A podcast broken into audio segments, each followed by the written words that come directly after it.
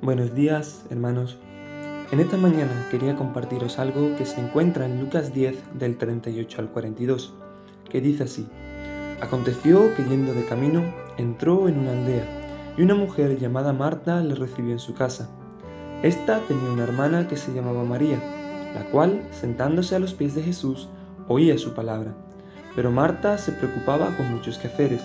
Acercándose, dijo, Señor, ¿No te da cuidado que mi hermana me deje servir sola? Dile pues que me ayude. Respondiendo Jesús le dijo, Marta, Marta, afanada y turbada estás con muchas cosas, pero solo una cosa es necesaria, y María ha escogido la buena parte, la cual no le será quitada. Marta y María dieron la bienvenida a Jesús como un invitado en su casa. María decidió quedarse a escuchar a Jesús a pesar de las cosas que había por hacer, y eso hizo que Marta se irritara con ella. Pero Jesús instruyó a Marta, estás preocupada y molesta por muchas cosas, pero solo una cosa es necesaria, haciéndole ver que María había hecho bien parándose a escucharle. Muchas veces estamos con tantas cosas que dejamos de escuchar a Dios. Nos limitamos a hablarle para que Él nos escuche, pero nosotros no lo escuchamos.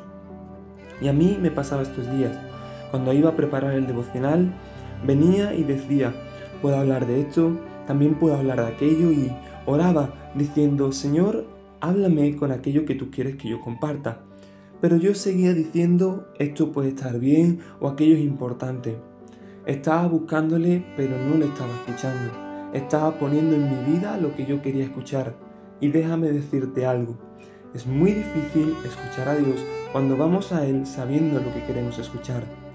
Aunque escuchar puede parecer fácil, a menudo es un trabajo duro. La escucha verdadera requiere darle a otra persona tu atención y posiblemente cambiar tus actitudes cuando escuchas.